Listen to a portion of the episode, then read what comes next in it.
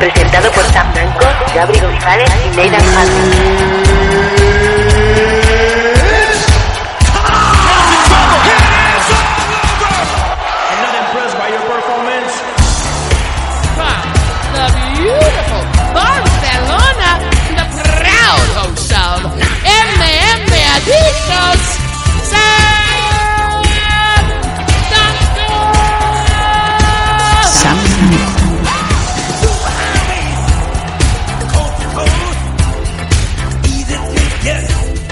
Hola, hola, hola, ¿qué tal? ¿Cómo estáis todos? MM Adictos, un número más, una semana más, trayéndoos lo mejor, todo lo mejor y más allá del mundo de las MMA, no solamente de España, también internacional.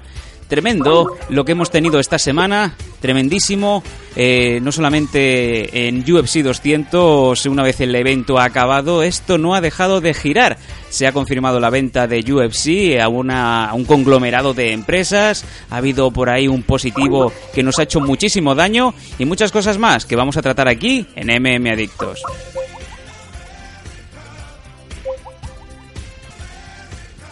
Y para dar buena cuenta de ello, en este programa no hay otra persona que sepa más de MMA, no te digo en este programa, te digo en muchos sitios. El señor Nathan Hardy desde España, ¿qué tal? ¿Cómo estamos? Muy buenas tardes, Sam. Aquí estamos, tú dices desde España, tú todavía en China. Ah, con una temperatura más o menos por suerte hoy agradable, así que, hombre, es un halago, ¿no? Eso de decir que yo soy una de las personas más sabe de, de MMA, que creo que no es verdad. Hay No. muchísima más gente que sabe más que yo. Sí. Yo sé lo que sé. Y aquí estamos para comentar todo lo que ha pasado en esta semana, que la verdad hay cosas que, en palabras de Nick Díaz, I'm no surprise motherfuckers, no, pero poco, ¿no? Vamos a comentarlo porque la verdad es que son noticias muy, muy interesantes. Sí, señor, y además, bueno, pues queremos decir una vez más, sí, efectivamente sigo en Dongguan, el Benalmádena de China, ese sitio en donde pues, eh, pues hay cuatro, cuatro chinas, cuatro hijas de Mao por cada hombre, Eh, ya puede ser bien feo, puedes estar corvado, puedes tener las uñas de los pies como gavilanes, que te van a querer pegar esa follada porque quieren asegurarse tener un hombre y poder seguir creando vástagos y creando y, y dando más legendaria aún la leyenda de Don Juan, en donde, pues sí, el hombre es un eh, bien preciado, ¿no? Digo también lo de China sobre todo por eso, ¿no? Porque si notáis que hay un poco de retraso con la respuesta de Nathan Hardy o en un momento dado pues parece que se nos mete dentro de una lata de estas de, Motul, es que simplemente la conexión se nos va cayendo, lo lamentaremos y lo lamentamos, ¿no? Pero bueno, vamos a sacar adelante el programa como sea. Para ello, pues nos vamos a ir directamente a las noticias en este Meme Adictos especial post UFC 200 con todo lo que ha venido. Vamos allá, vamos, vamos, vamos, vamos. Noticias. Noticias. Is there something wrong with your ear? Y empezamos el bloque noticias, Nathan, con yo creo que ha sido una cosa que prácticamente lo han querido dejar un poco eh, fuera, ¿no? De, de la jurisdicción, han querido un poco dejarlo aparte, no han querido mezclar esta noticia con el hecho de, del UFC 200 en sí.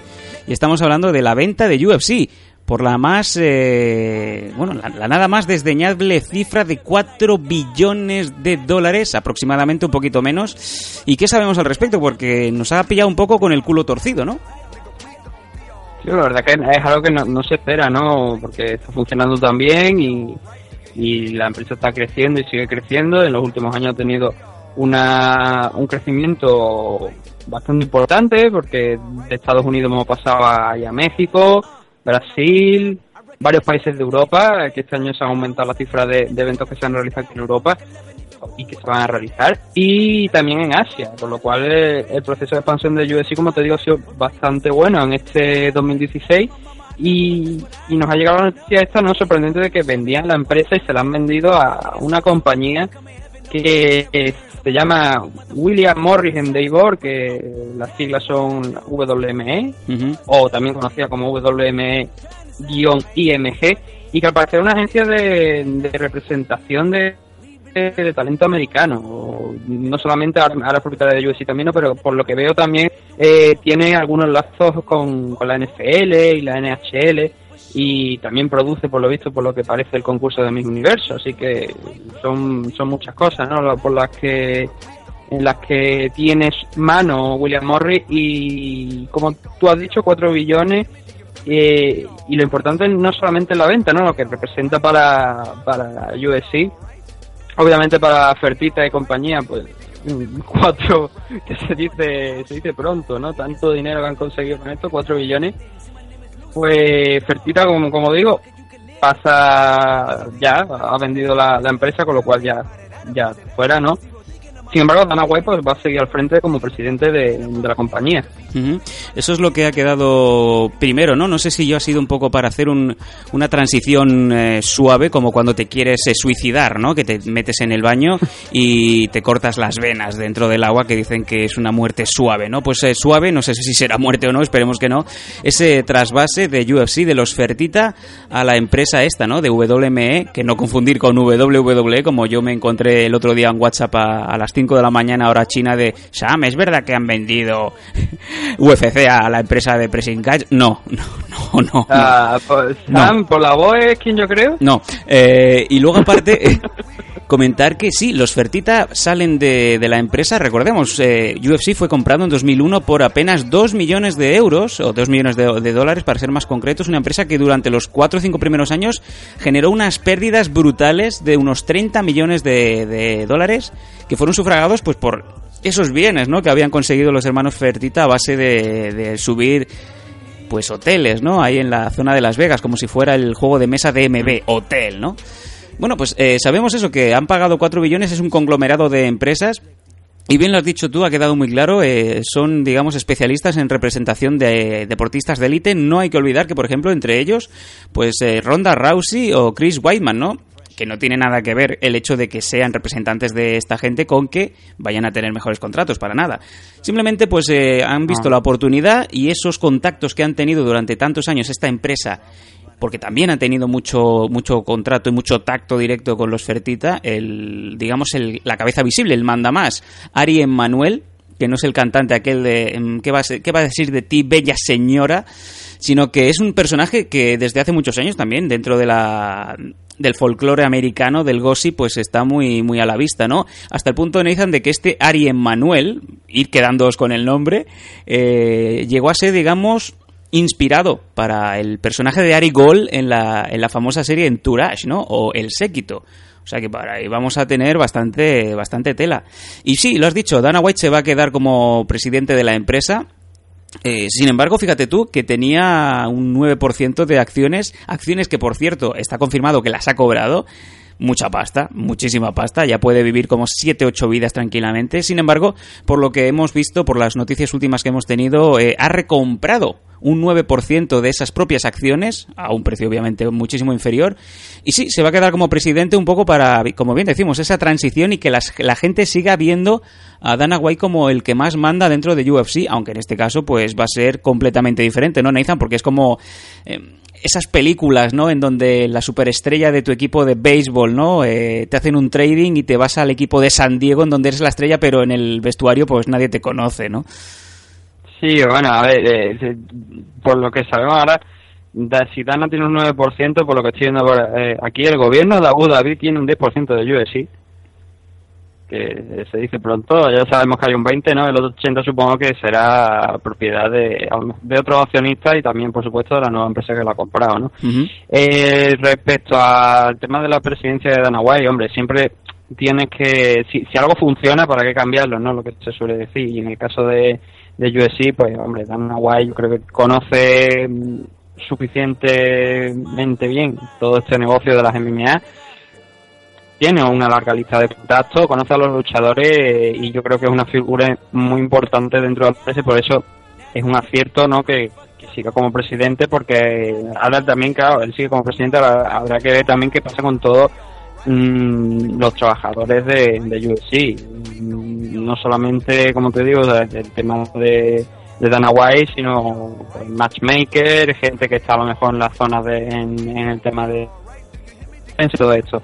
Eso no, por el momento no se sabe, aunque yo lo que espero es, que se mantenga, ¿no? Simplemente han vendido esto, pero que no haya grandes reformas, sino simplemente al contrario, que todo lo que se haga a partir de ahora suponga una mejoría dentro de UFC y cuando hablo de mejoría, pues como ha dicho Dana White, que ahora con este acuerdo, al ser una empresa de, que se dedica al tema de una agencia de, talento, ¿no? Pues que tiene contacto en el mundo de la música, en el mundo de la televisión, entonces, como bien ha dicho Dana White, lo que se espera es que ahora pues, tú has hablado de Ronda Rousey, ¿no? Y Chris Weidman, que bueno, Ronda Rousey ya apareció en alguna película, pero se espera que muchos luchadores, no solamente en películas, sino también en televisión, tengan más relevancia. Y obviamente, cuanta más relevancia y más tiempo en pantalla, más conocen el tema, el mundo de las MMA y por suerte para el UFC, pues la empresa también.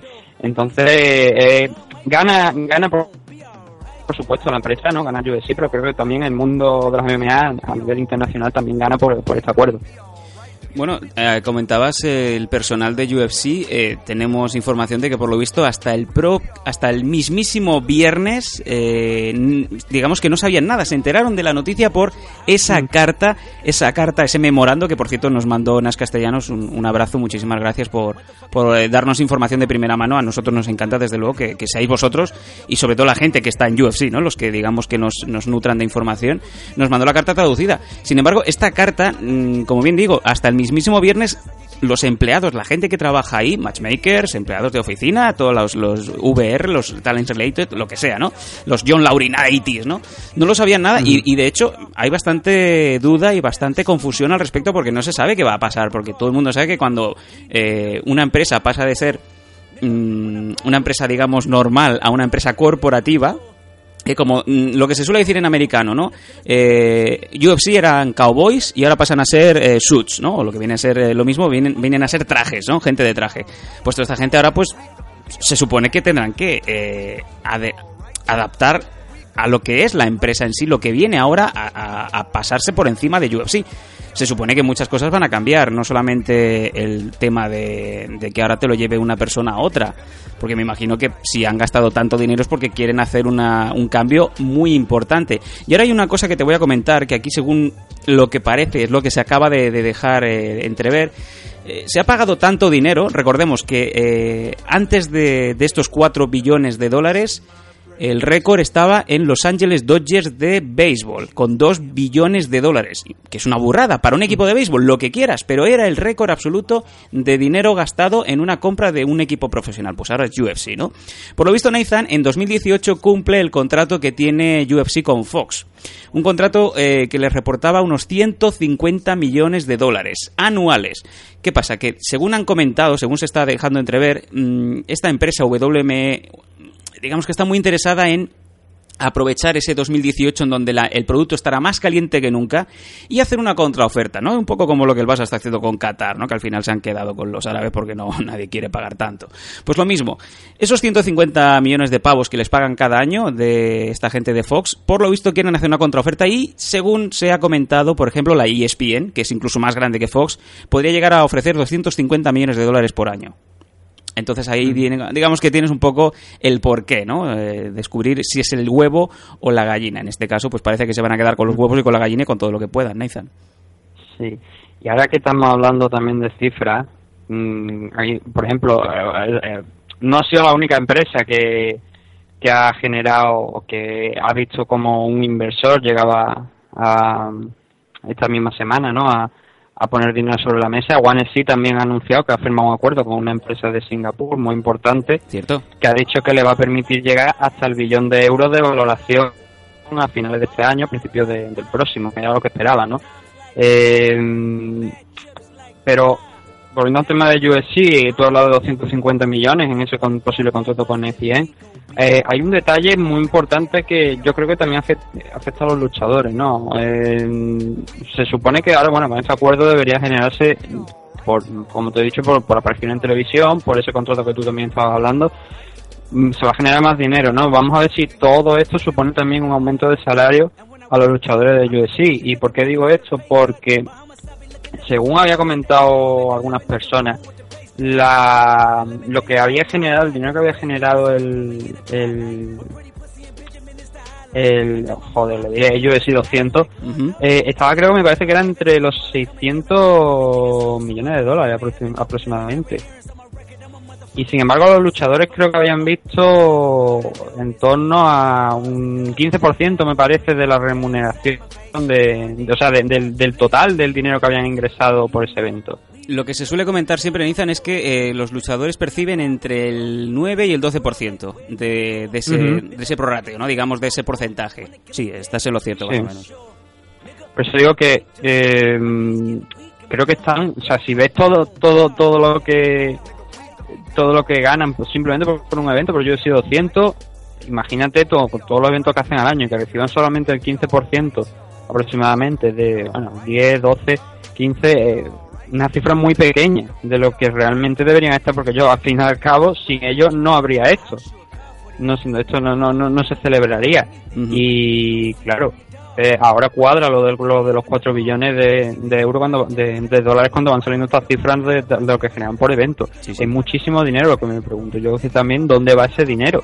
Y aquí me queda, parece que- una- queda expuesto lo me que estás parece una diciendo. cantidad enorme como para que los luchadores cobren tan poco, la verdad. Todo el dinero que está involucrado en este tipo de deporte, en las MMA, sobre todo en UFC, según el beneficio, según este, este profit, eh, los, digamos, los luchadores pueden ser tranquilamente los empleados con el peor salario de, eh, digamos, de la historia. O sea, ríete tú de ese pobre chaval que empieza a trabajar en un McPollo o en un, eh, en un pollo campero, ¿no? Pues eh, ríete tú de esos 450 euros por estar todo el día friendo patatas. No, no, es que a lo mejor TJ Dillashaw, eh, súmale camp, súmale entrenamiento, los suplementos, eh, todo lo que quieras, desplazamientos y tal, luego recibe una bolsa que no le cubren los gastos del año. Es que, y además, precisamente, has sacado el ejemplo de TJ Dillashaw y creo que mm, es un, precisamente un detalle muy importante porque en este mismo UFC 200, eh, estoy hablando de memoria, pero creo que es así. Sage Norcat, por ponerte un- el ejemplo que yo creo que es más evidente, eh, cobró, me parece que fueron 50.000 por presentarse, más otros 50.000 por la victoria. Cierto. Eh, 100.000 dólares frente a los 50.000 que cobró TJ Dillashaw, habiendo, habiendo sido campeón de la división Bantamweight. Eh, creo que aquí hay algo que falla y mucho. 50.000 de TJ Dillashaw, que son 25.000 por aparecer y 25.000 Sí, de sí. bonus de victoria. O sea que le pagaban 25.000, ah, lo has dicho bien, el ex campeón de su división. Y con muchas peleas en su espalda, Nathan. Y luego llega Brock Lesnar y te cobra dos millones y medio, ¿no? Sí, sí, de eso. Eh, más, más luego, más luego todo lo que hay que añadirle de, de venta de pay-per-view, que claro, a lo mejor ahí, si nos metemos en ese tema, a lo mejor TJ Dillashaw gana más en ese sentido de lo que gana Sei Norca, pero de todas formas me parece que el contrato de Norca está injustificado. para que nada. cobre tantísimo dinero frente a un campeón, me parece algo bastante grave. No sé qué, qué, qué tipo de, de acuerdos tiene UFC, eso le corresponde a ellos, ¿no? Bueno, luego también está lo de Rivo, ¿no? Que creo que es un desacierto enorme. Cobran nada prácticamente por, por pelear, ¿no? Bueno, me imagino que... a ver, Eh, las cifras las cifras que rodean a los luchadores siempre son, tú lo, tú lo has dicho, siempre son muy pequeñas en comparación con lo que luego la empresa está generando. Y yo creo que ahí habría que meter mano y cuando los luchadores se han quejado, sobre todo con el acuerdo de Rivo, creo que es donde más se han quejado por el tema de los sponsors. Y prácticamente no le han hecho caso, han dicho, no, vosotros estáis locos. Y claro, te ves a gente como John John firmando por, por, por una empresa de rock. sí, bueno, firmando por una empresa de ropa y desapareciendo Sí, al- de, al de ropa siguiente. naranja, ¿no? En este caso. Ah, el humor de Nathan Hardy. Sí, sí, sí, la verdad es que sí. Yo creo que el contrato de Reebok debe ser de una, una de esas cosas que estos luchadores, estos empleados estarán rogando y pensando, por favor, por favor, gente nueva, por favor, eh, Ari Emmanuel, eh, cancela esto lo antes posible. Eh, Danos un contrato profesional, que nos sintamos luchadores, porque es que eh, la prostitución, vamos, es prácticamente prostitución en la calle contra la prostitución en, en piso pagado y con aire acondicionado que te dan cualquier otra empresa número 2, número 3. Mm, eh, Y precisamente yo creo que Velator, no sé, no escucha todavía a nadie que se esté quejando de lo, de lo que ofrece Velator. Es verdad que van a un nivel inferior por el tema de que no son tan importantes como UFC. Tienen una empresa detrás grande como es, bueno, eh, eh, ellos retransmiten en Spike, que es propiedad de Viacom, que Viacom también ha metido dinero en, en Bellator y la verdad es que mm, muchos de los luchadores se estaban pasando a la compañía, se estaban mm, pasando a Bellator simplemente el tema de los salarios y pues también porque le permiten llevar sponsor, que, que, que es una fuente de ingresos muy muy importante y que UFC con el acuerdo de con Reebok prácticamente se lo cargó. No es lo mismo que te paguen 2.500 dólares, como creo que me parece que ha cobrado Enrique por el dinero de Reebok, a cobrar a lo mejor 4.000, 5.000 o incluso más por simplemente porque estás vendiendo tu la, la parte de tu pantalón o de tu camiseta y de y del banner que te suelen poner detrás cuando estás ya dentro de la jaula, ¿no? Creo que es un error ese acuerdo con Ribo desde el primer día que se firmó y que sí, que estoy de acuerdo que si en algún momento la, la WME decide mm, retirar ese acuerdo romperlo, yo creo que será una buena noticia para los luchadores. O por lo menos actualizarlo a, a 2016, ¿no? Por favor. No sé. Bueno, has comentado lo de lo de Enrique Marín, sí, efectivamente, en datos oficiales, Enrique Marín cobró 13.000 dólares por su pelea, por, por aparecer, por decirlo así, sumándole esos 2.500 dólares que eh, da Reebok, ¿no? Por eh, ser, digamos, debutante de, su marca, o en ese caso llevar su camiseta, o lo que sea como llevar esa, esa toquillera, ¿no? Pues de 1 a 5 combates, Reebok paga 2.500 pavos, ¿no? Una cosa que me gustaría comentar sobre el combate de Enrique Marín contra Sage Northcutt, que también salió lo de las audiencias, lo hemos publicado hoy en el Twitter de MM Adictos, hubo una maravillosa paradoja, ¿no? Una coincidencia que hecho, hizo que quizá el combate de, de Enrique fuera más visto de lo normal y es que por lo visto el combate, o sea, los prelims iban a ser emitidos en el FS1, que es el Fox Sports One, pero por lo visto había un, una, una partida, había un, un partido de béisbol que se fue a la prórroga, ¿no? Al extra time y no acababa, no acababa y claro, obviamente pues vamos rigiéndonos por el tiempo. que hizo Fox Sport? Pues pasó el primer combate de, de las prelims, en este caso el de Enrique contra Sage, lo pasó al Fox Sport 2, FS2, y hizo la nada mal, la nada desdeñable cifra, Nathan, de 582.000 espectadores en directo, de los cuales 379.000 estaban en el rango de edad de 18 a 49 años, que es la, la franja que todo el mundo quiere, obviamente por un grandísimo margen y además este momento, este combate de Enrique fue el show más visto en la historia de la cadena de Fox Sport 2 para una empresa que de hecho eh, tampoco habían promocionado el evento ni habían promocionado el combate ni nada, o sea que fue gente que dijo, bueno, esto del béisbol se me está pasando, vamos a hacer zapping. Se encontraron el combate de Enrique contra Sage y ¡pam! Enrique Marín en el eh, programa más visto de la historia de Fox Sports 2. Toma ya. Es una maravilla, ¿no? Yo creo que es un indicativo que mucha gente, la verdad, que dirá, bueno, es por ser Norca, porque eh, es el conocido allí en Estados Unidos y tal y cual. Digo, ya, bueno, pero el que enfrentó fue Enrique, ¿no? Y si esas 582.000 personas que vieron ese combate reconocen el trabajo que hizo Enrique, que fue muy bueno, pues mucho mejor, ¿no? Por eso es un dato importante, no solamente para, para en general para el tema de, de las MMA de, de Estados Unidos, también para los- por supuesto para el nuestro. Y yo creo que eso, bueno, eh, posición 582.000 personas que vieron a Enrique pelear y que espero que les gustase el combate de lo que hizo. Que, como te digo, que si ha gustado, si la gente estuvo contenta con lo que hizo, también le va, le va a permitir, por supuesto, volver allí a, a UFC, que es lo que queremos que, que siga pasando, ¿no? Que tengamos allí a Enrique todo el tiempo que, que se pueda y dando lo mejor de sí. De hecho, eh, las críticas han sido unánimes, Nathan. Eh, yo creo que los dos personajes que se llevaron las, los abucheos o quizá las eh, críticas más duras de la noche fueron Daniel Cormier por su victoria de laboratorio sobre Anderson Silva Mm. y eh, obviamente Sage Northcutt, ¿no? Y es que, por ejemplo, Dave Meltzer, amigo de Nathan Hardy, eh, la prensa escrita lo dice, mientras que en el momento en el que Northcutt levanta su mano, la realidad esto es más que una propia derrota. Estoy traduciendo eh, simultáneamente, eh, comenta Dave Meltzer en su crítica, le dieron un oponente, en este caso Enrique, que nunca había luchado en UFC y fue puesto Bueno, eso, de simplemente... que, eso de que nunca había luchado en UFC, ah, otro con las orejeras de, los caballos que le ponen a los laterales y que no ven lo que tiene enfrente. Prosigo. Eh, le pusieron ahí simplemente para que Sage brillara y sufrió lo indecible para poder ganarlo. El primer round fue pues eh, mano a mano, pero bueno, de hecho Norca ganó y en el segundo fue absolutamente de Marín, ya que tuvo un control total y prácticamente acabó con Northcat con un armbar. Eh, parecía que era imposible que Northcat saliera de ahí, pero sin saber muy bien cómo salió. Marín estuvo en un problema una vez más en el segundo round con un Kim- lo puso en un problema con un Kimura, pero lo reversió. Eh, el público en ese momento aplaudía a rabiar a Marín. Estaba clarísimo que tenía enfrente a un grandísimo luchador de suelo.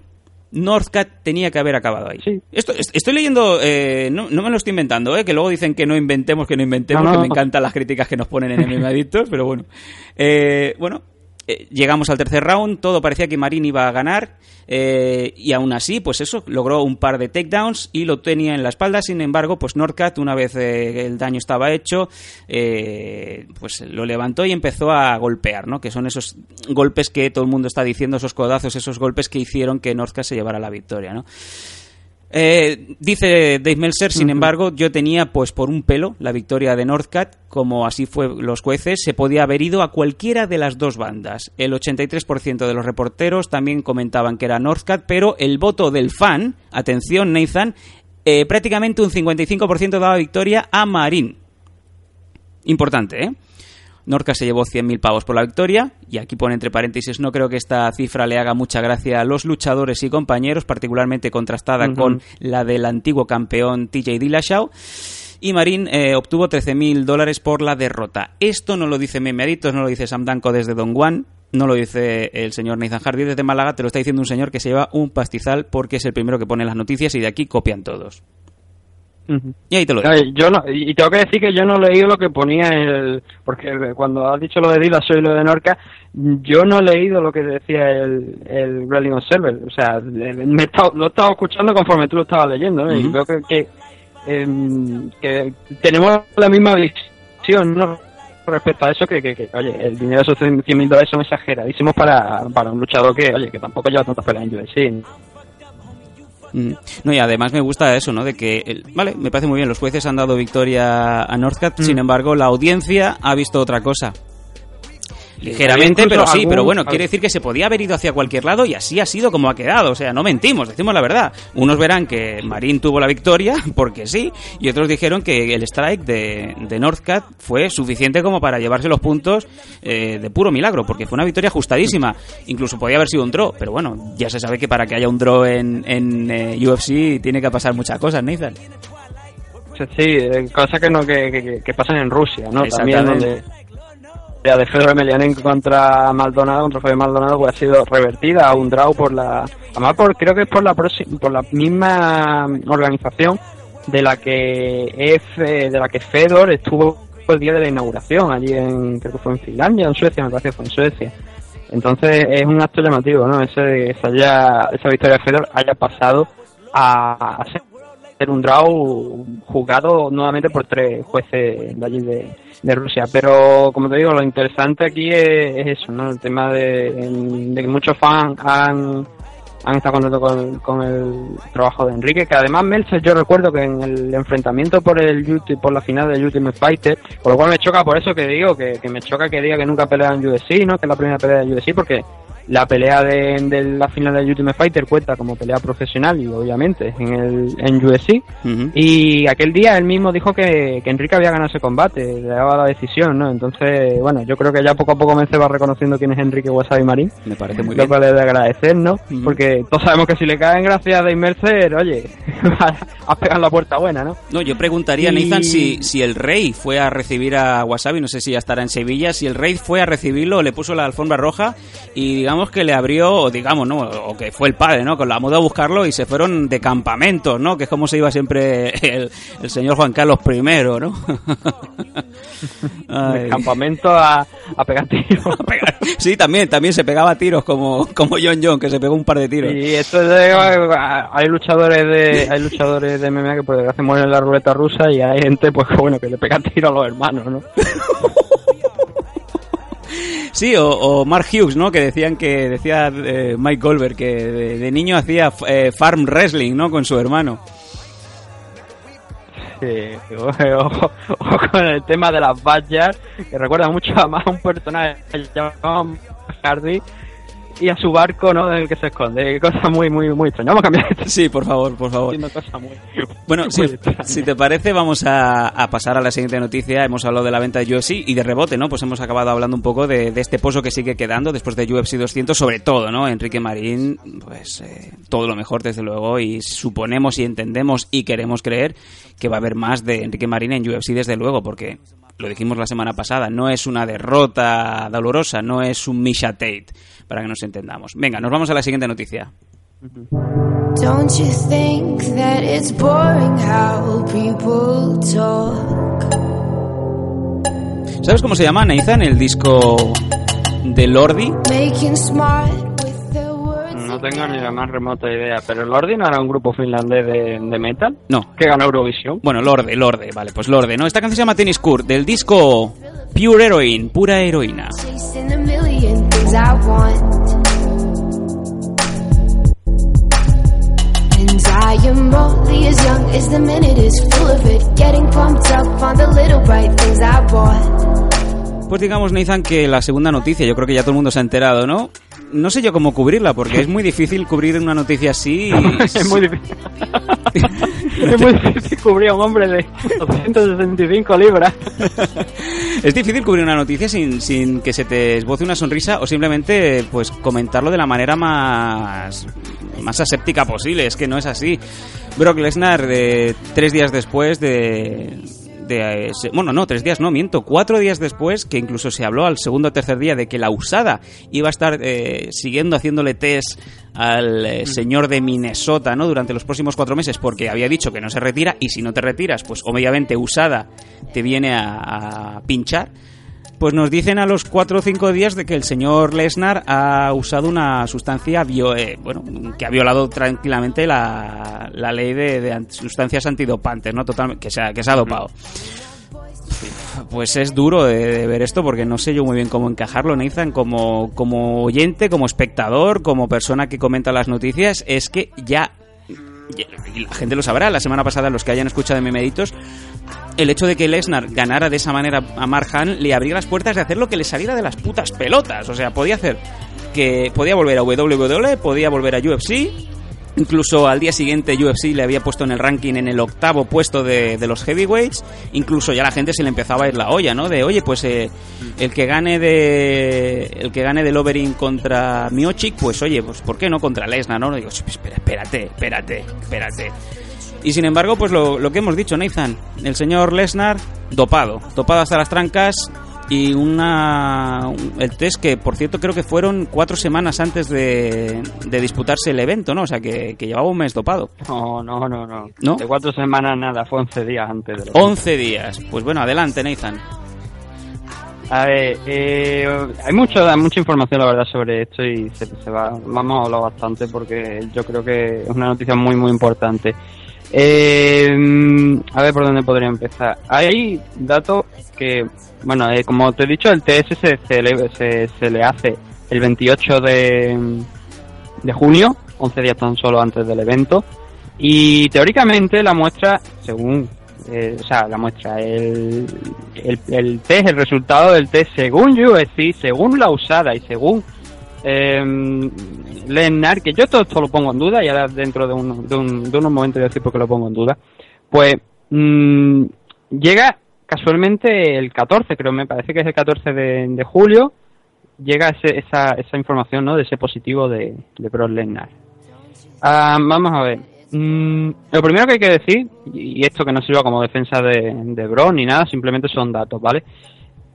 Que, se, que haya dado positivo no significa que se haya metido esteroides, eh, hormonas de crecimiento, cualquier cosa de esto. Significa que ha dado positivo. Ahora, por lo tanto, hay que ver cuál es la sustancia por la que ha dado positivo, porque no tiene por qué ser esteroide necesariamente. Em, eso, o sea, la sustancia se va a conocer siempre que él quiera o ya por fuentes ajenas siempre que se filtre. Ahora, eh, ¿qué más? Mm, uno, precisamente uno de sus compañeros de entrenamiento, ha, ha comentado algo al respecto. Ha dicho que la sustancia por la que habría dado positivo es salmeterol, que por lo visto es algo que siempre que se puede utilizar eh, siempre que esté dentro de unos valores mm, considerados terapéuticos. ¿Cómo? Si te salen de esos valores, pues automáticamente pues ya te da, te da positivo, ¿no? Entonces ese detalle, ¿no? Esa sustancia podría ser sal, eh, varía entre salbutamol y salmeterol, que simplemente es un inhalador. No sé con qué uso, la verdad es que esto no, no lo no lo he comprobado, pero sí que mm, lo que se comenta es que si es esta sustancia, pues podríamos estar hablando a lo mejor de, de un tiempo de baja de a partir de tres meses y un año, según por lo visto algunos casos que hay, ¿no? Respecto a esa Pero dices un inhalador, o sea, como el que se mete un utabón por la nariz porque tiene congestión. Porque eh, yo siempre lo digo, cuando pasan Mm. estas cosas de que son eh, esas sustancias que están dentro de medicamentos que le puede dar a, lo- a los niños, como el Dalsi, ¿no? Yo recordaré toda la vida, ¿no? A Javier Clemente, cuando hablaban de quien se había dopado, dice, joder, si los llego a saber, no me tomo el bisolbón. Y esto hace 10 años. Sí, sí, no, a ver, eh, es que es eso, ¿no? Es un, simplemente un inhalador en teoría, pero como te digo, si está, si está dentro de unos niveles aceptables, considerados terapéuticos, no tiene problema alguno con, con habérselo tomado, pero si se ha salido de esos niveles es por lo que en teoría había dado positivo. De todas formas, como te digo, esto es un rumor, es simplemente una idea, un- una fuente que no está confirmada que sea realmente un compañero de entrenador de Brock pero sí que está ahí, simplemente para que los aficionados pues lo tengan ahí, en- simplemente ahí como, como idea, ¿no? Eh, Brock Lesnar ha dicho al respecto, como siempre parco en palabras, solamente ha, ha soltado una línea y es la siguiente, vamos a llegar al fondo de todo esto, nada más. Por su Ahora, parte, sí, por su parte, eh, quiero comentar que la gente, pues obviamente, ha puesto sus ojos en WWE, que dicen, bueno, pues eh, si el hombre va dopado, ¿qué pasa, no? Eh, ¿Me podéis informar?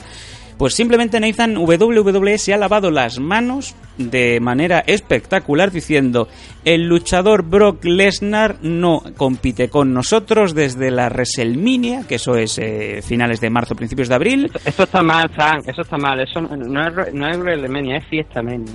Perdón. Por lo tanto, eh, el luchador no tiene obligación de volver a nuestra empresa hasta el 21 de agosto, que es cuando tiene un combate preparado contra Randy Orton, todo lo que quieras. Básicamente WWE se lava las manos, cosa mala. Ojo, esta empresa que siempre ha tenido muchísimos problemas en el pasado con eh, el Festival de las Pastillas, ¿eh? y no solamente del pito. Chris Benoit. Ahí está. Stardom. Ah, no, que no es este podcast. No, no, no, esa gente no, esa gente por Dios. Aquí no hay, en Stardom no hay problema de dopaje, No, de momento. No, pero a esta sí que, bueno, sí que le daba yo una buena dopa. Bueno, Nathan, ¿qué, qué podemos decir al respecto? Porque la gente está siendo basta- bastante cauta, pero no por... eh, sin embargo, los luchadores se están pasando bastante con Lesnar, ya se sabía, lo habíamos dicho, que cuando se mete este hombre en el vestuario, pues eh, crea de todo menos, menos buenas sensaciones, ¿no? Si te parece, voy a, voy a comentar un poco lo que algunos de los luchadores comentaron al momento en Twitter. Ya sabemos que cuando no están jugando al Pokémon Go, pues están tuiteando, ¿no? Sin ir más lejos, Marhan, el propio Marhan, comenta, hablando con Roy Nelson en público, contestándose en Twitter, dice, mira Roy, eh, ellos hablan de que están limpiando el deporte, pero esta es la tercera vez que tengo que luchar contra un engañador. Así, a saco. ¿Vale? sí, sí. Entonces, Stefan Struve, el Skyscraper, dice, jaja, Shit goes to real, o sea que ahora la mierda va en serio. No estoy sorprendido para nada, motherfuckers. Lo mismo que decía Nick Díaz y dice, jodidos engañabobos, engañadores, eh, luchadores de wrestling, ¿no? Eh, por ejemplo, Sean McCorkle, otro que está como loco para que lo fiche alguna empresa. Un momento, ¿me estáis diciendo que Brock ha salido con un positivo de esteroides? Tiene que haber algún error. Tiene que haber algún error. Brendan Schaub, otro que también está esperando, dice, primero me dices que los dragones son falsos y ahora esto, ¿por qué, no? Eh, Derek Branson, usada, usada, pero si... eh, alguien tiene, dice usada, ¿no? Usada no miente. ¿Alguien tiene el meme de Michael Jordan llorando? Seguimos comentando. Demetrius Johnson, Brock Lesnar, pues eh, avisado por la usada. Así como eh, Nate Díaz, y no me sorprende para nada. Este hombre hace dos millones y medio de dólares, vergüenza, vergüenza le tendría que dar. Y podíamos estar hablando, pues bueno, Tommy Doe Hall, MMA Roasted, Jeremy Botter, pues todo el mundo, ¿no? ¿Recordáis cuando la gente decía que los test de usada eh, para UFC serían una broma? ¿A quién tenemos ahora que mirar? Y mucha gente más, ¿no? O sea que... No, mm, pues, es que el, el problema, el problema es que precisamente estas personas que lo ha dicho es que son una broma. Son una broma. Y si recordáis, amigos MMeditos también, el propio Lesnar en la rueda de prensa de esos días de UFC 200 cargó muy duramente contra John Jones por eh, la sustancia que le dio también ese positivo, que se supone, Nathan, que saldrá el lunes 18, o sea, mañana mismo se sabrá cuál es la sustancia con la que el señor eh, John Jones pues eh, ha vuelto a tirar su carrera al desagüe, que están diciendo que de seis a dos años, de seis meses a dos años, ¿eh? Y según la sustancia, Sí, dos y- años, Nathan. Mm. Sí, no, precisamente eso, ¿no? lo, lo de 6 a 2 años. Yo estuve mirando ayer durante un buen rato iba to- estaba todo este tema de, de sanciones, ¿no? En el caso de John John, primero antes de meternos con, en serio, hay una anécdota que contó Chelson en esta misma semana, esta misma semana en el programa de Joe Rogan, Ay, por favor. donde decías que antiguamente, antes de que estuviera esta política de, de la usada, de que UFC pues mm, firmara este acuerdo con, con esta agencia, eh, comentaba que durante el primer enfrentamiento contra Daniel Cormier, el- fueron la agencia fue, fue hacerle unos test de antidopaje Y en aquel momento no tenías que. no- el luchador no es como ahora, que si, entra, si entráis en la página de la usada lo podéis ver, que los luchadores tienen que estar perfectamente identificados durante. Eh, de una hora, o sea, en, en, en un espacio de tiempo, creo que me parece que durante el día, durante la mañana, tienen que estar identificados durante. eh, o sea, en qué sitio van a estar durante una hora, simplemente por si la usada quiere ir allí a hacerle esos test. No, pero antiguamente, como te digo, no, no estaba esta, esta normativa. Eran vampiros, puros y duros. Y entonces eh, se pasaron por allí los agentes, los vampiros que se sí, sí, los vampiros que se suele decir. Y la respuesta de John John pues, fue esconderse debajo de la jaula. O sea, John Jones los vio, los vio venir, ¿no? Me imagino pues que los vería entrar, esos señores con traje, ¿no? Y con las jeringuillas en la mano, ¿no? Como si fuera la Mm. mina en los años 80 en Barcelona, pero en, en el gimnasio de Jackson, ¿no? Y la reacción, como te digo, fue esconderse siempre, Charles, siempre lo que cuenta Charles Sone, que se escondió debajo de la jaula, ¿no? Entonces entraron los agentes, le preguntaron a, a los entrenadores, porque estaban por allí, los entrenadores de John, y los entrenadores decían, no, no sabemos dónde está, no, claro, me- imagino que sí, por aquel entonces los entrenadores, si estaba allí Greg Jackson, este, este- esta anécdota la verdad que lo puede poner un problema grande, ¿no? Porque claro, pues imagínate, ¿no? Tú sabes dónde está John John, pero dices, no, vaya se quede, vaya se quede positivo.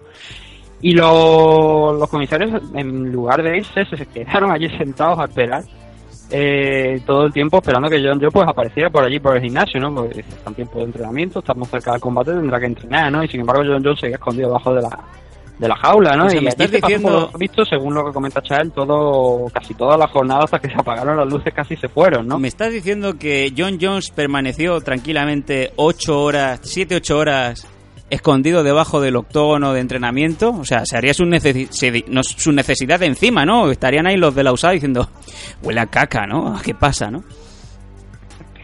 Según la, según la, la historia que ha contado Chael, es así, eh, pues estuvo escondido debajo y, y así, de esa manera evitó el, el positivo. No te sorprendería si de hecho mucha gente ha dicho que las historias de Charles Sonnen, Pues, qué casualidad Nathan, qué casualidad Nathan que las historias de Charles Sonnen, por muy rocambolescas que son, siempre acaban siendo verdad. O sea, es como un poco el hashtag de el pelo siempre tiene la razón, por lo mismo. Por lo visto, le preguntaron la misma historia a Rashad Evans, Rashad Evans que por aquel entonces entrenaba también en el Jackson Gym, y Nathan esto lo dio por bueno. No te estoy diciendo que Rashad Evans estuviera ahí, pero sí que la historia es fiable. Sí, no, no, es, es la clave, ¿no? Cuando más de un luchador la... Sí, no, no, o sea, cuando más de una persona también lo dice y lo firma así un poco, pues yo creo que ya es algo que, que te lo tienes que creer, ¿no? Que, que ha pasado. Eh, pero volviendo al tema principal con el que estábamos hablando, del tema de los 6 a los 2 años. Sí. Eh, según lo que estuve mirando ayer, mm, hay dos posibilidades. Y luego está la tercera, que es la que le salga de los cojones a la usada. Pero esta lo vamos a dejar para unos segundos más tarde. Vamos a- empezamos con la primera. La primera me vi- es el caso de Joel Romero. Joel Romero le pillaron con un test fuera de competición, que es el caso de Brock Lesnar, que este test lo consideran fuera de competición, porque no, no, no hay una pelea. Entonces, mm, en el caso de Joel Romero, no le cambiaron el resultado del combate y le cayeron, bueno, después de negociar con la, con, con la usada, le cayeron solamente seis meses de sanción. Eh, ese es el primer caso. El segundo es el, el- creo que es el peor y es el que tenemos que esperar. Por supuesto también, antes de todo esto estamos hablando, hay que esperar a la muestra B. Que la muestra B será la que confirmará si ha dado positivo realmente, porque a lo mejor esa muestra viene, no da positivo y en el caso de Lesnar pues queda echado a un lado, ¿no? Pero suponiendo que vuelva esa muestra B, ¿no? Tenemos el caso de Gleison Tibot. A Brock eh, hasta julio se le habían hecho seis test. ¿Cierto? En el tercer cuarto, porque esto se puede comprobar en la página de la usada, en el tercer cuarto, es decir, a partir de julio se le han hecho dos test más, que intuyo que son el, el, de la, el de anterior de la pelea y el posterior de la pelea. Si alguno de esos dos test vuelven positivos, eso quiere decir que ya estamos hablando de, eh, de test dentro de competición. Con lo cual, según el caso de Gleison Tibot, la victoria de, de pasaría a ser victoria de Marjan por descalificación. Sí. Y ahí, en el caso de Gleison Tibot, sí que le metieron dos años de sanción. Toma ya. Pero fue porque había dado en competición. Ahora, el tercero de los casos, que como te he dicho antes, es el que le salga de los cojones a la usada. Ese caso es el de Mirko Krokop. Sí. que se dedica a ir por aeropuertos con el Pokémon Go, ca- cazando Pokémon, y a eh, participar en, en torneo de Rising, que por cierto muy muy interesante. Ahora ya en la parte final ya hablamos de Sí, eso. sí, la hablaremos, muy, muy del, del Rising que se anuncia para finales de año. Y sí, es verdad, el señor, el hombre más temido del planeta, el señor Miko Krokop, te lo puedes encontrar tranquilamente en el aeropuerto de Dubrovnik, eh, así un poco agazapado, ¿no? Mirando la pantalla del móvil y se le acerca un compañero y dice, Mirko, Mirko, ¿qué hace? Dice, calla que estoy buscando a Pikachu, ¿no? Y si, eso sin cambiar el semblante, o sea, súper serio, es que da miedo, ¿no? O sea, yo soy Pikachu y aparezco, ¿vale? El caso de Mirko, como te digo, mm, era un test fuera de competición y aquí es donde van a surgir muchas preguntas, ¿vale? Pero como, pr- primeramente, pero es un, era un test fuera de competición y sin embargo a Mirko le quitaron todos los resultados conseguidos posteriormente, que es ninguno porque no llegó a, a disputar ningún combate dentro de Estados Unidos, porque esto es curioso, la sanción de Mirko en Estados Unidos sigue vigente, sin embargo, como hemos comentado en muchas ocasiones, puedes pelear en otras partes del mundo sin que ese mm, esa sanción, como, como estás fuera de Estados Unidos, no te afecta.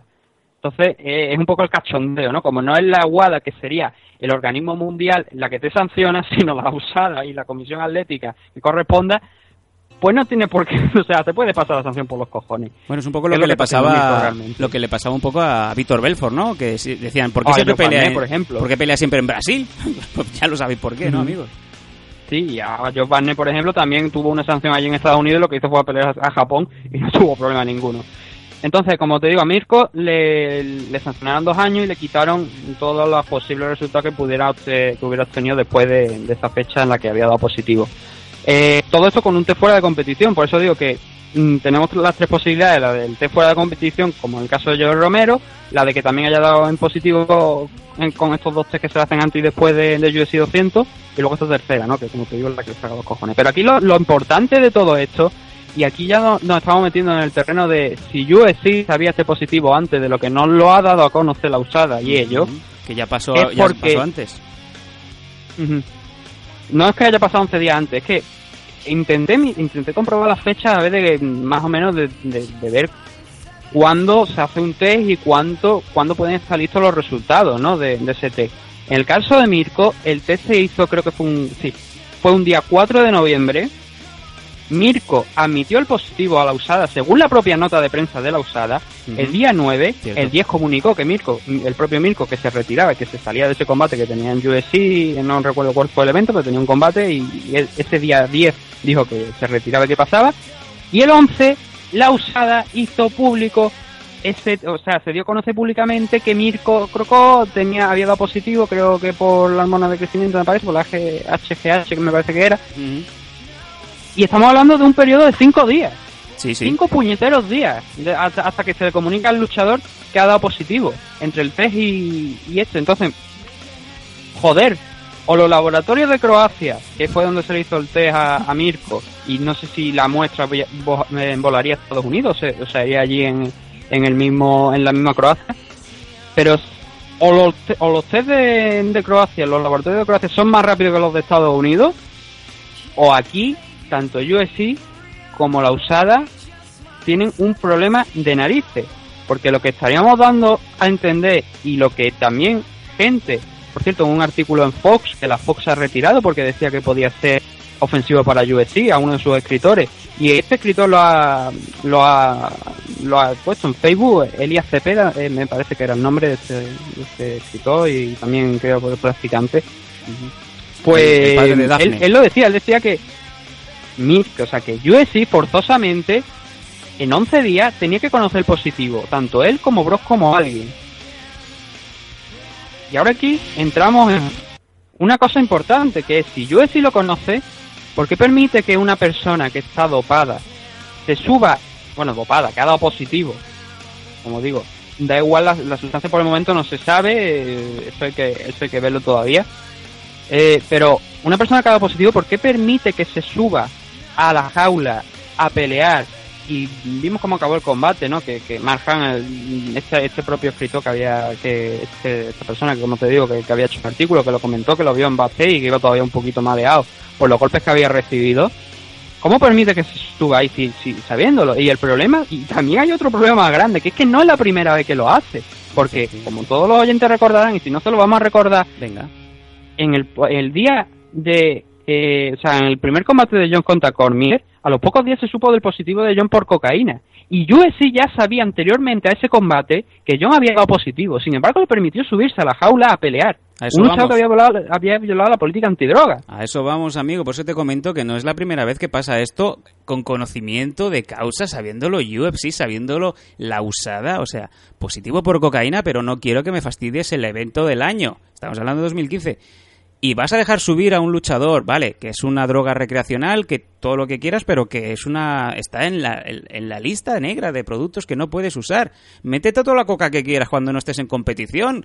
Métete todo el polvo blanco del mundo como si fueras el jodido Tony Montana cuando estés fuera de competición. Pero no engañes, no, no juegues a lo que no eres. Y el caso de, de Jones, o sea, doble, incluso doble y triple multa porque es reincidente y estamos con lo mismo ahora, que mañana se va a saber cuál es la sustancia. Si le quedan dos años no me extrañaría nada. Y el caso de Lesnar, bueno, ah, un poco re- recogiendo el tema. Eh, presuntamente, porque es lo que dices tú, siempre hay que esperar a la muestra B. Es un inhalador según ese sparring que que podría ser tranquilamente el mismo sparring que también dijo que el padre de Seis Norca pues va con un rasguar y que lo encierra en el, en el sótano de su casa y que se come la boca con su madre. O sea, mm, esos sparrings eh, anónimos nunca te puedes creer nada. Pero el caso de John Jones sí, y está, y está comprobado. Y yo creo que no se ha multado o no se ha puesto, eh, digamos, el pie encima de la cabeza de UFC como hubiera debido ser. Y es tremendo, Nathan, Pero- que en estos últimos días, en estos últimos meses, o sea, los positivos caigan, o sea, cada mes cae uno o dos positivos. No solamente en UFC, en Bellator, donde quieras, pero en UFC es sangrante, ¿eh? Porque antes se te lesionaban los luchadores, ahora todos caen, o sea, todos caen drogados. ¿Qué pasa? Sí, sí. Aquí lo que pasa que también es, es interesante, hay un detalle que está que no se puede pasar por alto. UFC contrata a la usada, es decir, le paga a la usada para que realice este programa de test a sus luchadores.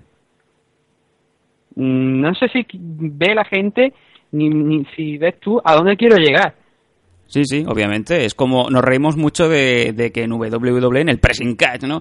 Eh, pues oye, eh, ellos se lo guisan y ellos se lo comen, pero también tienen sus propias políticas, ¿no? Que los llaman la wellness policy. Y sin embargo, no tendrían por qué, pero luchadores suyos, que incluso luchadores que son eh, las cabezas de cartel, pues sin ir más lejos, pues les caen multas de 30 días por drogarse, por pastillas del pito, por marihuana, por lo que sea.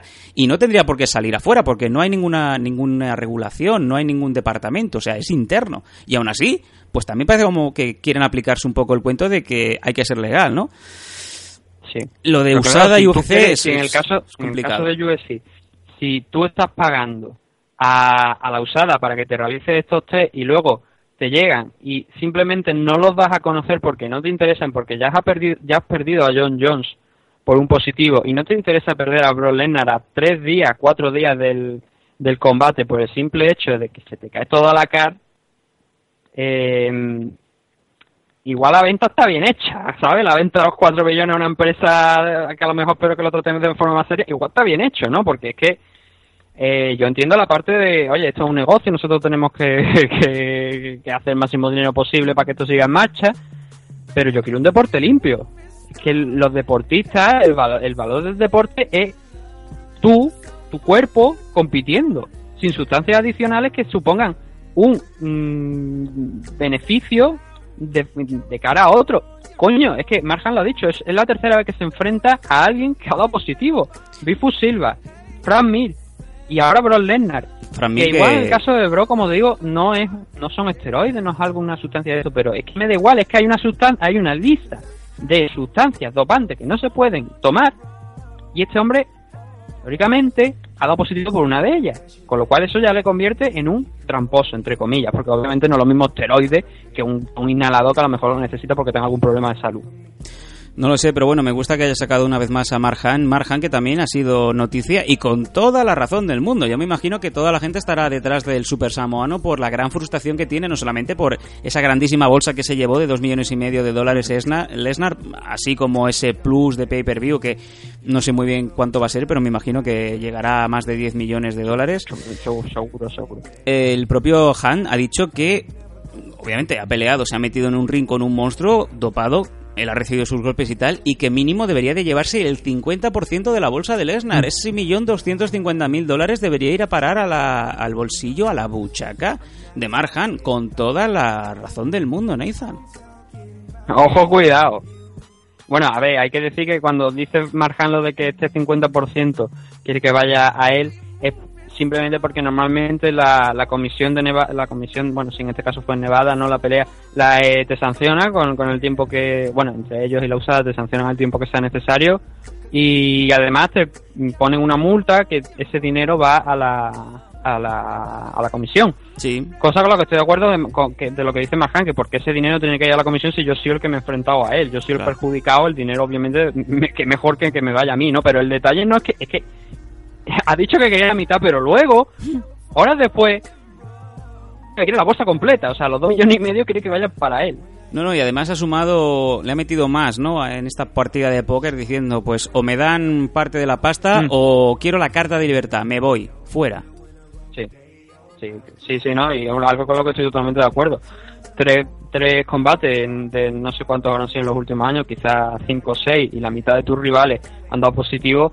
Ah, aquí hay un problema con la limpieza y al final de todo esto a quien le está dando la razón es a gente como George St. Pierre que él dejó de competir en UFC porque consideraba que no se estaba haciendo lo suficiente y ahora mismo que se está haciendo en parte, porque como te digo, yo pongo en duda que UFC no supiera el positivo de Brock Lesnar en 11 días, que se lo hayan comunicado mm, más tarde de, después del evento. Eh, al final se está demostrando que es que, oye, aquí había mucha más gente que no debería estar compitiendo en este deporte, que está dando positivo por todos lados, y tú lo estabas diciendo, que hay mucha gente que está dando. A Chan Mendes tenemos que ver, por ejemplo, lo que le va a pasar, que todavía no está el caso de Chan Mendes cerrado, pero Chan Mendes también ha dado positivo. Cuidado con Chad Méndez que también va a caer tiempo, ¿eh? Posiblemente va a caer más de seis meses, eso es segurísimo. Sí, ¿eh? seguramente. Seguramente serán dos años, serán porque creo que además su positivo me parece que es dentro de competición. La verdad es que ahora mismo no lo recuerdo, pero si es dentro de competición, los dos años no lo va, a- no le, de los dos años no, no, no les va a salvar a nadie, eso, eso se los va a comer directamente. Y, y es eso, ¿no? Al final el único que va a quedar va a ser Bisping, ¿no? Ah. que va a decir, coño, voy a ser campeón y me van a quitar todos los rivales en medio porque están todos dopados, ¿no? En fin, bueno, estas son las noticias, sobre todo la venta de UFC y ese positivo que nos vuelve una vez más a poner en entredicho la limpieza y la honestidad de los luchadores. Es triste, ¿no? Eh, sobre todo para esos fans que apoyan a luchadores y que no acaban de entender muy bien por qué. No todos, obviamente, pero ¿por qué los que están en la más alta competición, los que tienen que estar ahí, ¿no? En el escaparate para que todos los niños, para que todo el mundo se decida de ir a ese, a ese gimnasio, a ponerse a entrenar, a luchar. ¿Por qué se drogan, no? ¿Por qué usan esas sustancias y sobre todo, por qué son tan tontos que los pillan, no? Es un poco el, pez que se muerde la cola, ¿no, Nathan? Y, y el problema es que también hay gente que considera que, que oye, que vamos a ver, que ¿por qué no dejan pasar todo? Joder. Ah, Sí, esto no es una la, la discoteca Scorpio, ¿no? A las 5 de la mañana donde ponen de todo, ¿no? Esto es un deporte profesional donde tienes que respetar y ya, pero no estoy hablando solo del tema de las MMA, estoy hablando de todo tipo de deporte. Aquí eh, queremos gente, queremos atletas, competidores limpios totalmente, que bueno, oye, si quieres jugar una partida de ajedrez, si quieres presentarte a un torneo de ajedrez borracho, allá tú, ¿no? Pero O- son otro tipo de deporte, ¿no? O a un partido de liga, ¿no? En Don Juan, por decirte algo, si eres el entrenador, no sé. Eso ya es le- leyenda, ¿no? Otra de las grandes leyendas, leyendas de China, que bueno, Me la- no, me la no tan guardo- leyenda, ¿no? Me la guardo para los bancos, sí. Sí. y es eso, ¿no? Que, oye, esos comentarios de por qué no dejan que se dopen todo. Yo, joder, yo no quiero a esta gente tampoco, ya ni, ni, ni, ni como ni como aficionados a la MMA, porque no creo que sea, no creo que podamos apoyar que la gente se, se dope aquí y se esté metiendo lo que quiera y esté peleando y poniendo la vida de otros en peligro, porque esto no es, como te digo, una, una partida de ajedrez. Aquí hay daño físico y a Marjan le pegó un tío que no debería estar dentro de la jaula, sea por lo que sea. Simplemente ha dado positivo y no debería estar ahí. Bueno, presuntamente, lo que decimos, vamos a ver ese, Sí, sí, ese presuntamente, B. falta la muestra B, obviamente. A ver si ahora en el caso de John ya ha vuelto y ya ha dado, y ya, ya está demostrado que sí, que ha dado positivo. A ver si ahora va a mear limpio Lesnar y y mucha gente se va a tener que callar. Pero bueno, por eso te digo que no sabemos muy bien cómo encajar esto, ¿no? Pero si de alguien tenías que pensar quién podía haber dado positivo en UFC 200, Nathan, pues obviamente el amigo Lesnar, ¿no? Triste, pero cierto. Sí, yo- Sí, y además, sobre todo después de ese comentario de, del Jack White Man, ¿no? De, Hmm. Soy un hombre blanco y fuerte, ¿no? Sí, Y- sí, bueno, fuerte de cojones, entonces, claro.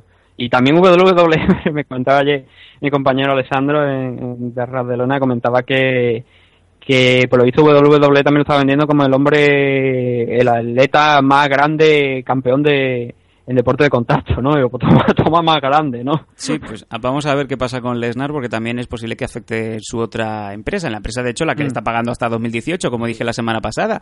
Vamos a ver, tiene que pelear a final de, de agosto, pero empiezan a haber Claro. rumores, ¿eh, Nathan, de que la publicidad empieza a ser mala, sobre todo si el positivo se confirma. Efectivamente, es el tema de es lo que le, lo que le tiene que preocupar a WWE, porque por su parte no tiene comisiones reguladoras, salvo, bueno, en- el evento se va a celebrar en Nueva York, este próximo evento donde está donde debería estar Lennar. Y en Nueva York sí es, bien, es cierto que hay una, bueno, la Comisión Atlética de allí de Nueva York que hasta ahora, bueno, ahora también va a empezar a regular el tema de la MMA, pero hasta ahora regulaba solamente boxeo y también tenía en su página web tiene un, un formulario destinado a los promotores de Pro Wrestling que siempre que cobren entrada, si no cobran entrada, pues por lo visto no tendrían que, que comunicarlo a la, a la comisión, pero si lo, si lo hacen sí tienen que comunicarlo y en ese, en esa, en ese formulario no habla nada sobre sobre tema de, de si los luchadores no pueden estar dopados, no pueden haber dado positivo. No, y, y ¿por qué lo digo? Porque eh, el Pro Wrestling, aunque tengamos muchos oyentes que también sean fan, y yo, yo espero que lo entiendan cuando voy a decir esto, pero no es un deporte real, no es una competición real, no tiene que, que te haga responsable, o sea, que demuestres que estás totalmente limpio y, en y, en- y listo para competir, bien físicamente, con sus pruebas médicas y todo, sino que es algo, una competición, un espectáculo privado. Eh, como es privado, tú puedes aplicar tus propias normativas, eh, que, es lo que hace WWE, y en el caso de Lesnar, con ese comentario que, ha- que han emitido, ese, esas declaraciones, creo que es un error de cojones, porque eso prácticamente estás diciendo que no, a mí me da igual, tú fuera de competición métete lo que quieras. Ahora, si llegas el día de- del evento y das positivo, a lo mejor ya nos empezamos a preocupar, pero ya te digo, a lo mejor, lo mismo ni nos preocupamos y nos importa tres cojones, que es lo que hemos dado a entender con este comunicado. Ah, Sobre todo eso, Pero y, y volviendo... ver, es un problema más de imagen, ¿no? Es un problema más de, de- de la imagen de, oye, hasta, hasta dónde quieres dañar tu imagen, porque además no es el único posi- eh, luchador que, al luchador me refiero de WWE que ha tenido problemas recientemente con, con, con el tema de sustancias dopantes o, o violación de esa política de bienestar que dicen ellos que tienen. Eh, y- pero sí que es la segunda superestrella de ellos que da positivo, ¿no? Entonces, a ver cómo, cómo enfocan el tema, porque te digo, es cuánto quieres dañar tu imagen más que este hombre no puede competir. Si, si estás dispuesto a dejarlo competir, sabes que tu imagen va a ser dañada porque este hombre ha dado positivo. Y tú en un imagínate- deporte de contacto real. Tú imagínate, pues hemos visto a un Lesnar bastante más eh, definido, fibrado, con, ha perdido pues considerablemente peso. Tú imagínate ahora este mes que viene volver a ver a ese Lesnar enorme, ¿no? Con esos trapecios, ¿no? Que, que podían sentarse cinco Yoshirai en cada uno, ¿no? Con las nalgas en cada en cada trapecio, ¿no? Ahí haciendo una especie de W. Eh, tú imagínate ese público que ya sabe que este Lesnar, pues, eh, ha dado positivo. ¿Tú crees que no van a empezar a llamarle cosas? Es muy posible. Y es lo que dices tú. Ahora, pues, le queda una bala en la recámara de la polémica, ¿no? A WWE y ahora, pues, el marrón lo tienen ellos, desde luego. Sí, sí. no, estoy totalmente de acuerdo. Lo que, es lo que ahora lo que le espera es, como te he dicho, cuánto quieres dañar tu imagen, porque sabes que si, lo, si le permites competir, sabes que la gente va, va a señalarle y va a decir, oye, eh, estamos volviendo a la época de, bueno, antes decía Benoit, ¿no? De Chris Benoit, que hubo, tuvo muchísimos problemas y un triste final, ¿no? Pero tuvo muchísimos problemas, sobre todo con el tema de, de, de sustancias, de, de esteroides y de que en aquellos tiempos eran comunes, por desgracia, en el deporte de, en, el deporte, perdón, en el espectáculo del pro wrestling y que ahora pues parece que se han moderado un poco, pero bueno, el caso es ese, ¿no? Que Lesnar hay que esperar a esa prueba base y da positivo tanto UFC como WWE van a, tener dañada la imagen. En el tema de WWE está en su mano, pero el tema de UFC, como he comentado en lo que estaba, en lo que he hablado durante esta noticia de Lesnar, depende de, oye, ese, esa imagen de, de que da la sensación de que sí ellos ya lo conocían antes, pero no han sido lo suficientemente valientes para decir no, tú no te vas a subir aquí porque mm, ya hemos perdido a John John y oye, tú tienes que, a- a- esto hay que salvarlo de cualquier manera, ¿no? Y Lesnar pues tiene que estar ahí. Pues sí. y, y eso creo que es un problema porque están una agencia que, luego ellos les comunican el dopaje que están haciendo su trabajo pero que mm, UFC dice vamos a aguantarlo pues simplemente porque nos interesa desde el punto monetario con lo cual también es dañar tu imagen ¿no?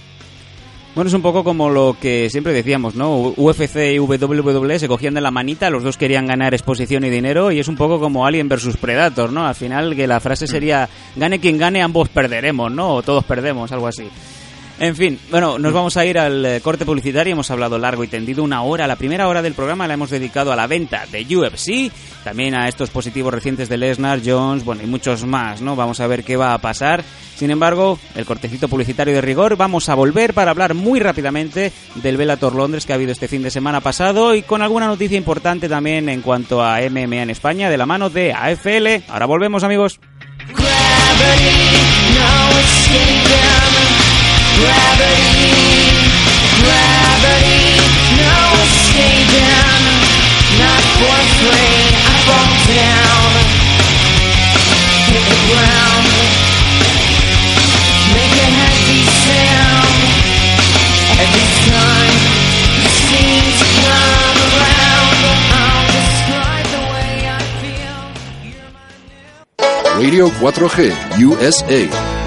Los Danco a Mil, la unión irreverente y canalla de Sam Danco, El Pelos y Rusea Mills en Scanner FM.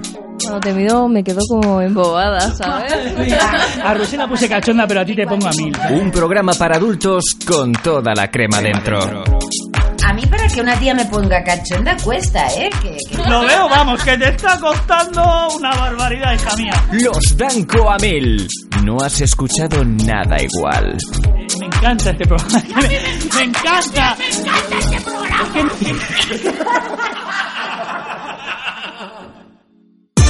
Radio 4G. Ven, síguenos. Tenemos cobertura total. Estamos en internet. She about to go in. She likes that low end.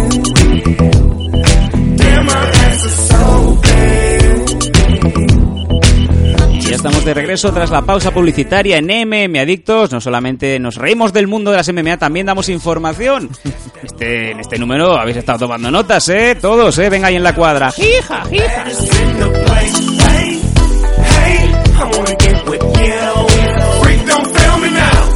Para los rezagadetes también deciros que en redes sociales nos podéis encontrar en las redes habituales, en arroba mmadictos, en facebook.com barra mmadictos y también en la página creada recién, también en Facebook mmadictos, ahí pues exclusivamente tendréis los programas, noticias sobre el podcast, noticias un poco sobre todo, ¿no? Ahí esto tenéis que estar. También en Evox, en iTunes, en Stitcher, en Scratcher, en Scratcher y en Pokémon Bulbasaur. El otro día encontré un Pokémon en la, en la vulva de...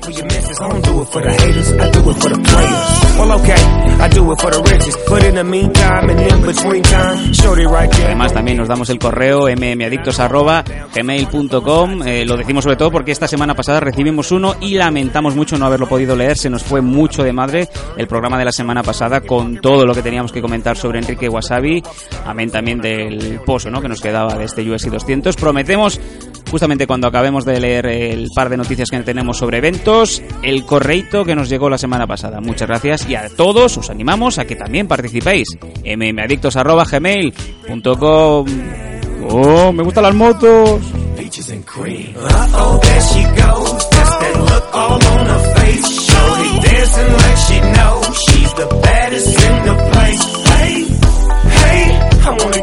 No, la verdad es que no me gustan las motos porque no son deporte.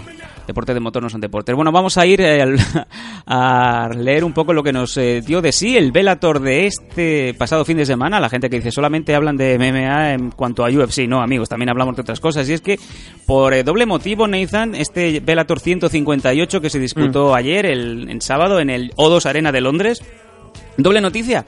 Primero por las victorias obviamente en el main car, pero también por una sorprendente o no eh, victoria de un español. Sí, había un español que estaba peleando en la preliminary, nada más y nada menos que Manuel García ganando a Alex Reid por decisión unánime y ojo, 30-27, 30-27 y 30-26. Es una victoria aplastante del español. Sí, dominio por completo de- del español en la categoría middleweight y además ese 30-26 quiere decir que todavía más de lo, de, de- lo que reflejan los resultados. Una buena victoria para Manuel García, ya veterano, 43 añitos ya, pero ahí dejando bien el pabellón el pabellón bien alto de las MMA en España con, con esa victoria frente a Alex Rey. Que, oye, Alex Rey en el Reino Unido pues tiene ya una reputación también, ¿no? Sí, de, de muchos años y oye, como te digo, gran victoria. Eh, por desgracia, creo que intenté seguirlo eh, aquí en, directo, por lo menos no se, no se pudo seguir porque bueno, el evento fue en Londres eh, y se grabó y se emitió luego más tarde en Estados Unidos. La car preliminar, que era donde peleaba Manuel, por desgracia creo que no se puede ver. Eh, intentaré buscarlo porque ya te digo, en directo no, no, se, no se podía ver y en el caso de que lo encuentre eh, por algún lado el enfrentamiento entre Manuel García, pues ya lo, lo daremos a conocer a los oyentes me ha dicho, pues también para que puedan verlo, ¿no? Para que puedan ver esta gran actuación que como digo, a ver, decimos gran actuación por el resultado, ¿no? Pero por desgracia, como digo, también como digo, no hemos podido verlo. Te iba a Pero, decir, o- te iba a decir que, que, pena, ¿no? Que por una vez que gana un español, Nathan, y, y no nos lo dan por la tele. sí, es una pena, ¿no? Que, que en esta en esta ocasión pues no, no hayamos tenido retransmisión, pero bueno. Eh, era una car preliminar, eh, eh, Trifor, digo Trifor, perdón, Velator, digo Trifor por yo, eh, el señor Cocker, ¿no? El Pacocker, que solemos decir. Pero es una pena ¿no? que Velator pues no, no transmitiera esta, esta car preliminar que, que, que teníamos al español ahí. Pero bueno, lo importante es el mensaje, ¿no? Victoria muy importante. Vamos a ver si, si siguen contando con él, no lo sé, la verdad, es algo que tenemos que ver. Sí, sí. Eh, pero bueno, un detalle, ¿no? Ahí la victoria de Manuel. No, no, y que nos abre alegramos- la puerta también de, de Bellator para otros luchadores españoles. Nos alegramos muchísimo, desde luego, que, que Manu García pues haya ganado, ¿no? Ahí con sus 42 añazos, ¿no? No es un próspero, pero bueno, las victorias cuentan.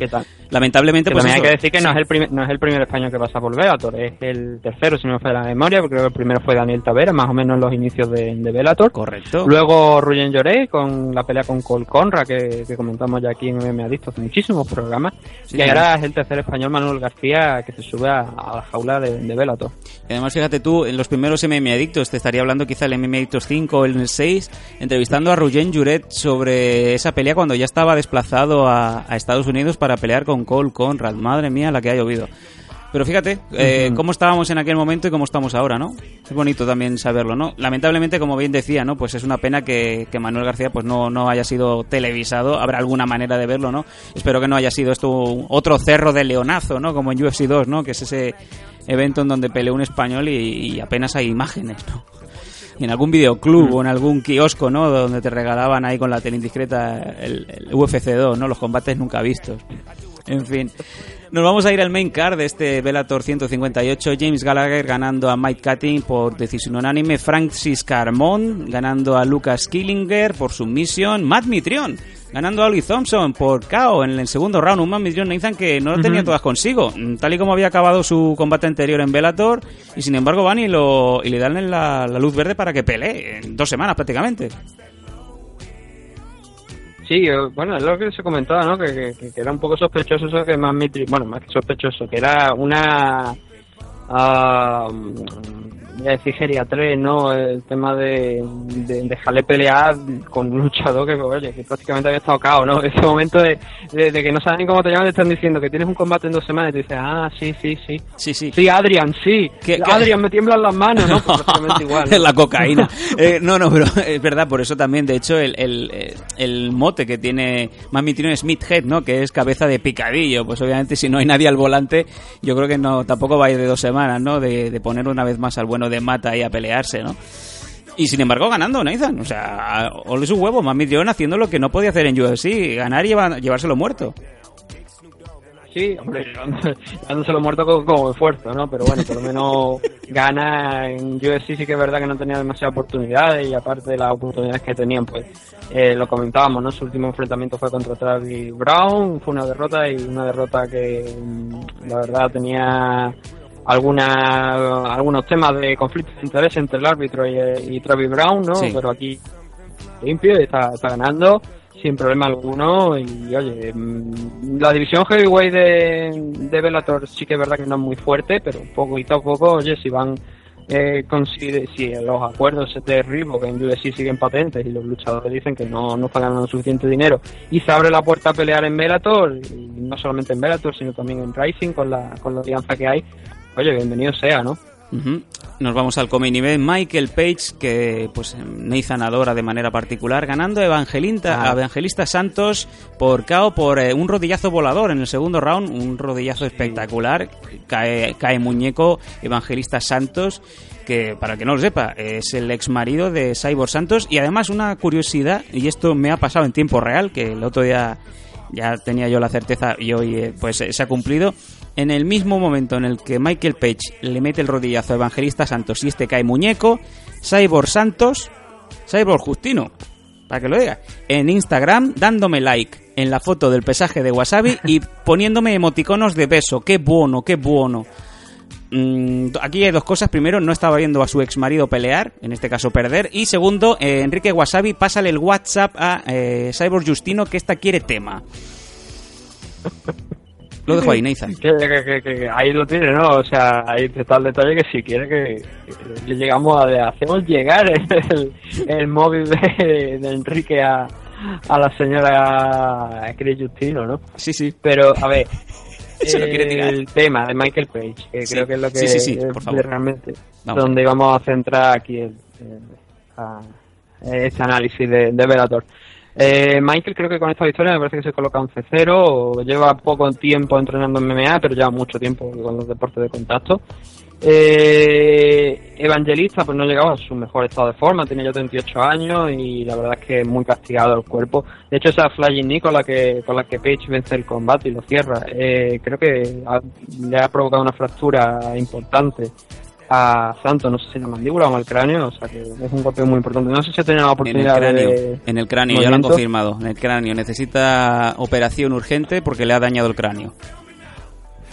Con lo cual dice la potencia ¿no? de, de- de golpeo y lo bien que está colocado ese rodillazo. Eh, es innegable que Michael Page es ahora mismo uno de los, de los luchadores en la división welterweight más importante en Bellator y no solamente en Bellator sino también a nivel mundial.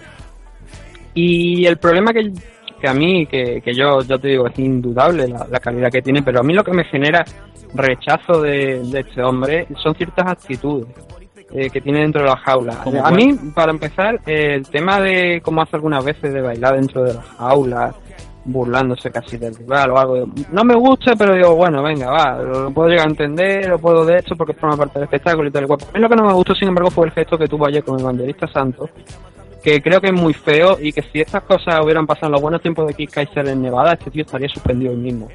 ¿Me estás, Eh, te estás refiriendo a lo de tirarle la bola de la Pokéball esta para cazarlo como si fuera un Pokémon? Efectivamente. O sea, el, el gesto de Michael Page eh, vence con su típica pose de le he pegado el rodillazo, que, que, que aquí es donde me he hecho a reír, porque obviamente hay mucha gente que, hay un comentario que le digo de, eh, ay, que no era honorable, no le sigue pegando, le digo, coño, pues la, la honorabilidad, bien que la pierde cuando coge la Pokéball y se la tira como si fuera un payaso. Uh, Nathan Hardy enfadado. una- no, no, porque es que, es que es el comentario, o sea, es una falta de respeto enorme a un rival al que le acabas de noquear. Te estás cachondeando de él, por eso digo que en los buenos, en los buenos tiempos de Keith Kaiser en la comisión de Nevada, Michael Page hoy mismo igual estaba percibido de sanción por ese, por ese gesto. Sin duda, o sea, es una falta totalmente de respeto. No soy, como te digo, no soy partidario de que, de que estás dentro de la jaula peleando y te pongas a hacer cosas como, por ejemplo, los guardias de Michael Page o el gesto de Nick Diaz que, que con, con, con Anderson Silva, ¿no? De tumbarse, que, que aquello fue hasta gracioso, ¿no? Porque, No, pero- es que es un cani de dos pares de cojones. Es muy bueno, es muy bueno lo que has comentado de Kid Kaiser porque ahora me ha venido a la mente, eh, corrígeme si me equivoco, le cayó una multa de la Comisión de Nevada, creo que fue a Phil Davis porque se echó eh, la bebida energética que patrocinaba en ese momento el evento por encima y dejó el, digamos, la lona, el tatami, hecho una mierda. Y Kid Kaiser eh, la percibió económicamente. Creo que era Phil Mm. Davis cuando estaba en UFC, fíjate.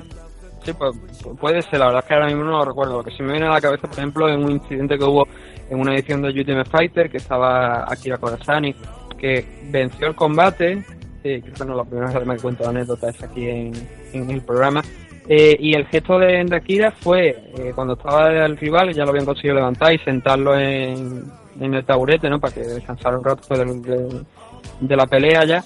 Eh, Akira se dirigió a toda la esquina de ellos y cogió, bueno, los apartó un poco y empezó a hacer efecto como si estuviera con una metralleta, ¿no? En- Ah. Casi en la cara del luchador.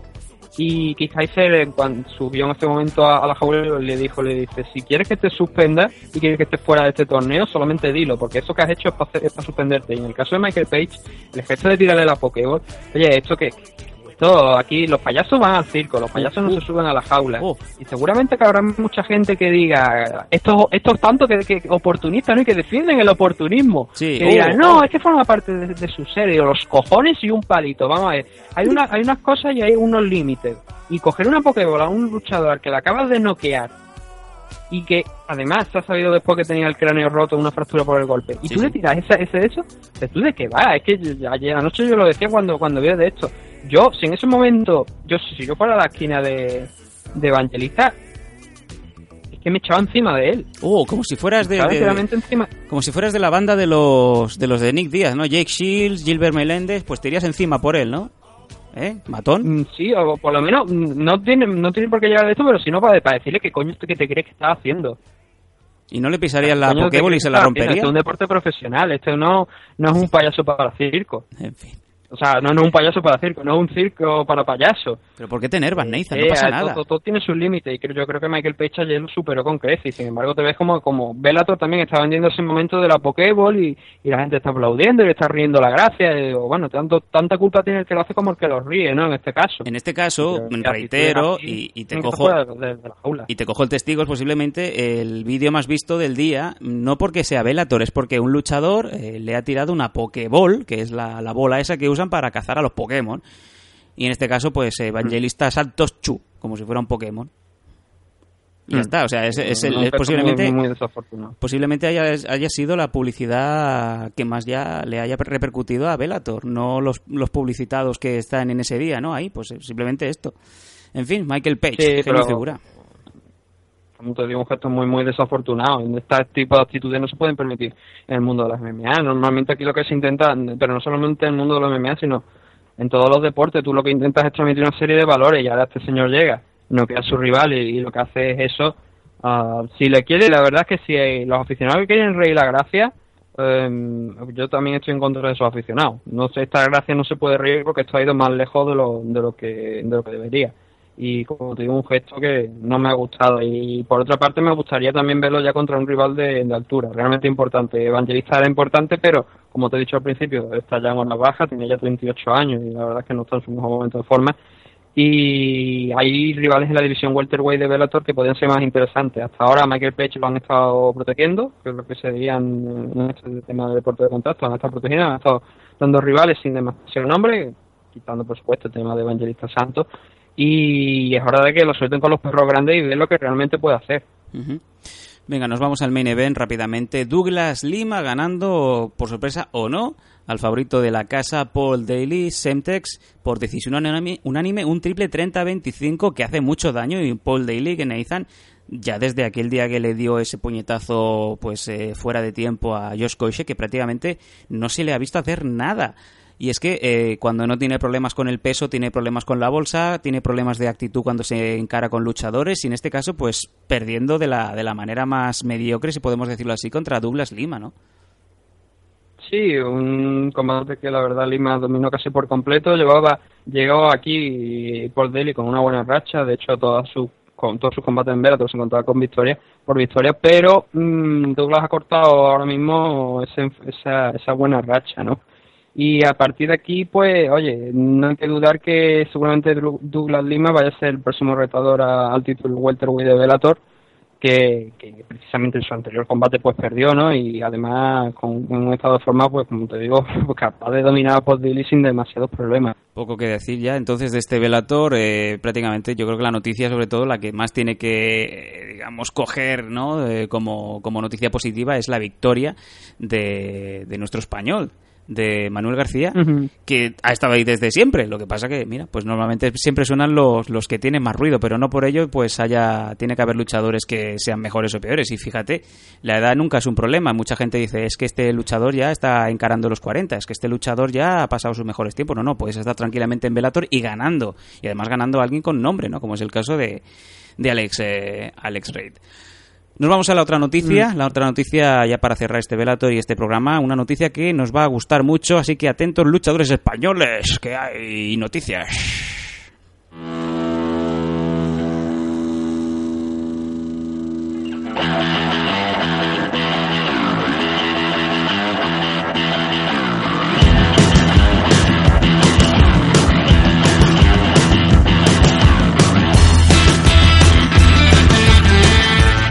Habíamos estado anunciando meses atrás, eh, días atrás. AFL ya en su décima edición va a pelear eh, van a tener peleas dentro de lo que va a ser la exhibición del Arnold Fighters, del Arnold, la exhibición del Arnold que se va a hacer en Barcelona. No os vayáis a Madrid en esas fechas que vais a encontrar el descampado. Antes no había nada, aquí no hay nada, aquí van a montar un circo, los payasos. si quieres ver eventos. Con Michael Page y muchos más, ¿no? Ah. Michael Page, cuidadores de caballo, cosas así. Y sí, sí, el AFL10 va a ser dentro del Arnold Fighters. eh, esto ya lo sabíais. En, las, en septiembre os daremos la fecha y os daremos todo en concreto. Se van sabiendo más nombres. De hecho, hay un super combate que ya está anunciado, que es el de Juanma Suárez peleando contra Lincoln Enrique. Eh, tenéis que verlo. O sea, Juanma Suárez, como el que no lo conozca, vamos, es prácticamente el luchador canario más conocido. Contra un Lincoln Enrique, un prospect que de Nova Uniao, que por cierto yo tuve la suerte de, de comentarlo cuando estuvimos haciendo el programa, o sea, el, el combate en directo en AFL9 es un monstruo. Es lo más parecido a Ben Drago. Va a ser un combatazo, o sea, va a ser espectacular. Pero quizás lo más importante también es que se ha anunciado de que va a haber un eh, mini torneo dentro de este AFL10, Nathan, en donde cuatro luchadores van a disputarse, eh, digamos, ser el primer luchador que vaya a ir a Pancrase, a Pancrase, a Pancracio, como queráis decirlo, la empresa top en Japón, en donde, bueno, pues se ha firmado un acuerdo de AFL con Pancrase y bueno, vamos a ver un mini torneo dentro de este AFL 10 y el luchador español que sea el ganador pues se va para Japón a pelear en Pancrase en el próximo evento. Sí, eh, la verdad es que muy, muy interesante ¿no? lo que ha conseguido Fran, ese acuerdo con Pancrase. Eh, cuatro luchadores, creo que son, me parece que son que es un torneo de cuatro luchadores. Y oye, tener una oportunidad de ir a una de las mejores empresas a nivel, no solamente a nivel asiático, sino a nivel mundial, también con muchísima tradición. Y sí, un, un sitio donde ha peleado pues gente de que ahora mismo también pueden, podemos encontrar en UFC. No estamos hablando de cualquiera, sino por ejemplo, el mismísimo José Aldo ha estado en Pancrase. Bueno, y Rutten. fue Un, un par de combates. Y, no solamente ya Aldo, tenemos a Charles tenemos, hombre, por supuesto, a, ha estado en UFC y por supuesto los originarios fundadores de Pancrase, gente como Mitsuki, ¿no? Que, que también ha sido, obviamente, porque uno de los fundadores pues ha estado allí. Eh, como te digo, es, un, es una buena manera de conseguir exposición. Además hay que recordar que Pancrase tiene un acuerdo con el Fight Pass, con lo cual se retransmite. Cierto. Y obviamente un, un luchador español que participa en Pancrase, pues es de suponer que, que será retransmitir su pelea en el Fight Pass y, y tendrá mucha más exposición, con lo cual eh, no solamente yo creo que ahora esos cuatro participantes sí están cerrados, que creo que no sé si están cerrados todavía. No se han anunciado aún o no tenemos información al respecto, pero desde luego eh, el premio es muy importante, Nathan. O sea, Sí, sí. es la exposición que te va a dar poder eh, ir a Pancrase. Hostia. Mm, Por eso, o sea, no sé, por eso lo que te estoy diciendo que no sé si son conscientes no solamente que vayan ahí a una empresa grande eh, en, en Asia, sino que también van a tener esa posición de, que todo el mundo a través del Fight va a poder ver su combate. Bueno, pues eh, prácticamente esa va a ser una de las grandes noticias en la FL10 con ese torneo eh, de cuatro luchadores para determinar quién va a ser el ganador, el que va a ir a Pancrase a participar como representante español en una de las mejores empresas de Japón. Que por cierto me gustaría saber, ¿no? De, eh, yo me gustaría hablar con Fran Montiel a ver si puede meter alguna celebrity, ¿no? Para dar el, el trofeo, si es que hay algún trofeo o lo que sea. Y yo le he sugerido un poco el nombre de, de Antonio Cortés, ¿no? Nathan, para la gente que no lo conozca, un poco chiquetete, ¿vale? ¿Por qué chiquetete? Pues todo el mundo conoce que chiquetete es el que mejor daba con la mano abierta, ¿no? Que le pregunten a su exmujer. Sería... Sería un gran, un gran honor. Y por cierto, eh, eh, que, se que entrara Arnold, ¿no? También y, y que le diera con la mano abierta a ¡Oh! Chiquetete, el ¿no? Festival de la galleta. el Festival de las Tollinas. Yo lo dejo ahí. Fran, si quieres, Terreno pantanoso. Te pregunto- Me estoy sa- sacando más nombres que podía sacar. te pregunto en un momento dónde está el, el celular de Antonio Cortés y, oye, pues que entregue el premio, ¿no?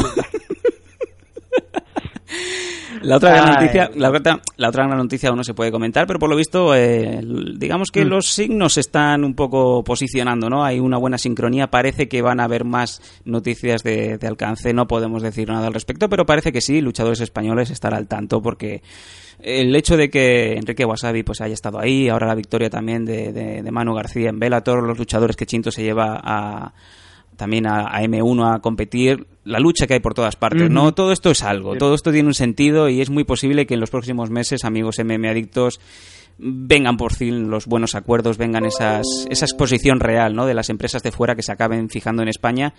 No podemos decir nada, obviamente, pero sí que queremos que estéis atentos porque van a haber cosas buenas. Además, no creo que tampoco falte mucho para, para, para esas grandes noticias que, que podemos tener en las próximas fechas. Así que estén muy, muy, muy atentos porque se acerca cosas muy, muy importantes para todos. A nivel de esto también, de, de- por ejemplo, de, de lo de Pancrase, ¿no? Cierto. Entonces, eso es como lo que te digo. Yo creo que va a ser, en el momento en el que se haga público, mm, yo- sí, yo diría que la- se- va a ser la noticia más importante de la historia de las MMA nacionales. Sin duda. Yo creo que sin duda, ¿eh? Va a ser muy Por lo importante. menos para, o sea, por lo menos a nivel de, de oportunidades para, para los luchadores. Que ahora mismo yo creo que, hombre, nuestra gran noticia no es que, que gente como Enrique y Amnera hayan llegado allá a Estados Unidos, a USC, pero historia nacional de esta, not- esta noticia que se va a revelar, espero que no dentro de, de no, sido tiempo, pues puede ser, la, como te digo, la, la más importante de la historia. Y que vosotros seáis testigos, que vosotros lo podáis ver y podáis disfrutarlo, los espectadores, los que comentamos, la gente que se encarga de, de reportar noticias, mm, poner a gente más profesional, por favor, que no cuesta nada.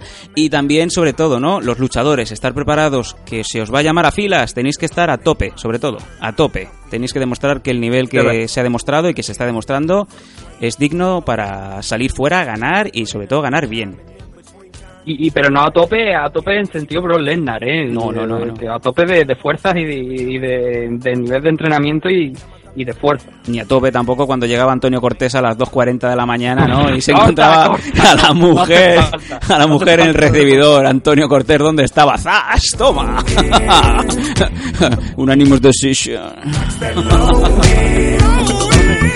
Venga, que vamos al ambulatorio, que te has caído otra vez.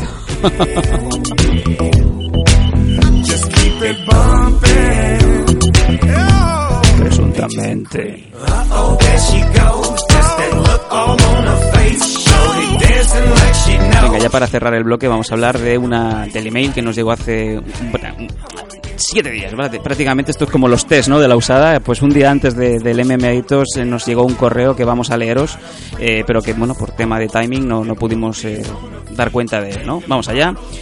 Nos comenta, hola, ¿qué tal? Amigos, es la segunda vez que os escribo. Felicidades por el programa. Es uno de esos podcasts que espero con impaciencia cada semana o cada dos o tres o cuatro. nuestro amigo ya se ríe de nuestra cadencia. En cuanto a ellos y 200, espero con gran impaciencia la cartelera de lujo, Wasabi en el Sarao y con muchas opciones, Gastelum, Velázquez, que hace tiempo que no vemos, John Jones contra Cormier, ay, pobre hombre, Gomi, la gran Mishatei contra Nunes, la excentricidad de la vuelta de Lesnar, etcétera. Bueno, tampoco es mi intención pararme en todos los combates porque todos los enfrentamientos son más que apetecibles. Pero me gustaría comentaros si esto es un pensamiento muy personal y nada políticamente correcto, como vuestro programa en ocasiones. Por favor, ponme un ejemplo. Eh, es sobre Chris Cyborg, quien podría bien estar en este aniversario. Y es una luchadora que me encanta, su actitud guerrera y su decisión de ir hacia adelante, pero eh, decidme, cuando la veis no estáis pensando en qué es un cerdo, en qué tamaño ha alcanzado su mm, mm, por ese supuesto abuso de esteroides. Mm, bueno, hace unos minutos estábamos hablando bien de, de la señora Crisustino, no vamos ahora a hablar mal, ¿no? En fin, ahí lo dejo como reflexión de cabecera, seguida así, y gracias por el programa. Por data, otro día entraré en otras reflexiones menos sensacionalistas, pero es que el vuestro, pues, eh, sobre todo con este tema, me está dando vueltas mucho en la cabeza desde hace tiempo. Saludos desde Japón, Javier. Bueno, nos preguntaba por el tamaño del clítoris, no vamos a responder a ello. En fin, bueno, nos vamos a ir directamente ya a la despedida y cierre aquí en MM Adictos.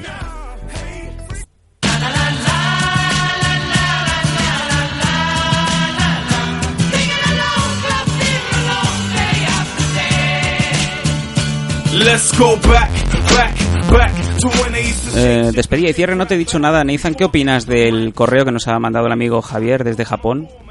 Yo, mm, conforme estaba leyendo el correo, me he preguntado oh, ¿qué, qué puta clase de degenerado oyentes tenemos, tío.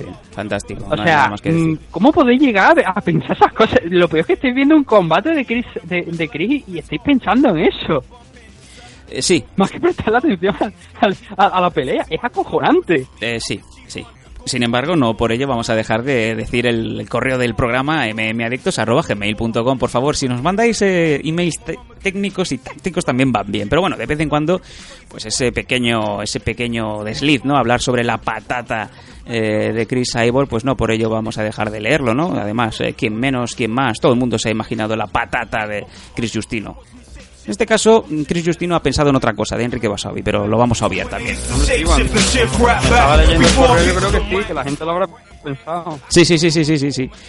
En fin, bueno, pues eh, ya está esto en los libros de historia, un programa que de hecho al principio pues estaba saliendo muy bien, ha sido un programa muy serio con los papeles en la mesa, Nathan, sin embargo hemos empezado a hablar del clítoris de Chris Justino y de las guantás que daba Chiquetete.